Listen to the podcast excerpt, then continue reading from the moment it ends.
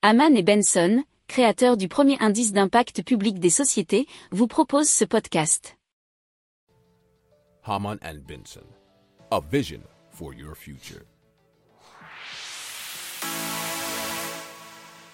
Le journal des stratèges. Alors plus d'un tiers de la population mondiale, ce qui fait euh, 2,9 milliards de personnes, ne s'est toujours pas connecté à Internet, même si on sait que la pandémie a démontré l'importance cruciale du réseau pour continuer à travailler ou étudier.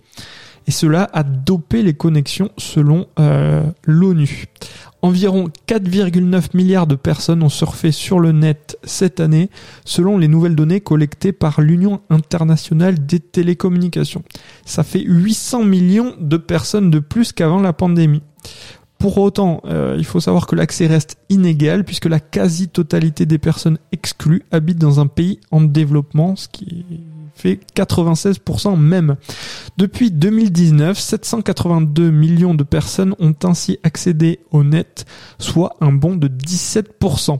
La hausse est de 10% euh, pour la première année de la pandémie, soit la plus forte progression annuelle depuis une décennie. Alors, euh, selon euh, cette étude, 95% de la population mondiale pourrait théoriquement avoir accès à un réseau mobile 3G ou 4G.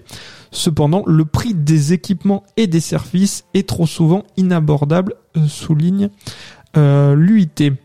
Alors, ils estiment que pour être financièrement accessible, une connexion doit coûter environ 2% du revenu annuel par habitant d'un pays en développement. Or, dans certains pays, les plus pauvres du monde, le coût peut atteindre environ 20% ou plus.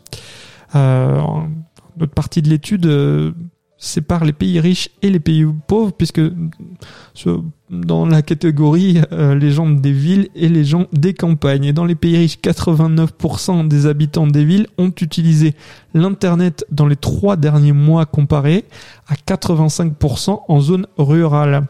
Dans les zones des pays pauvres, les habitants des villes se connectent deux fois plus que ceux des campagnes, c'est 72% contre 34%. Pour approfondir ces sujets, abonnez-vous à la newsletter de Haman et Benson et écoutez nos autres podcasts que vous retrouverez dans les notes de l'émission ou sur notre site internet.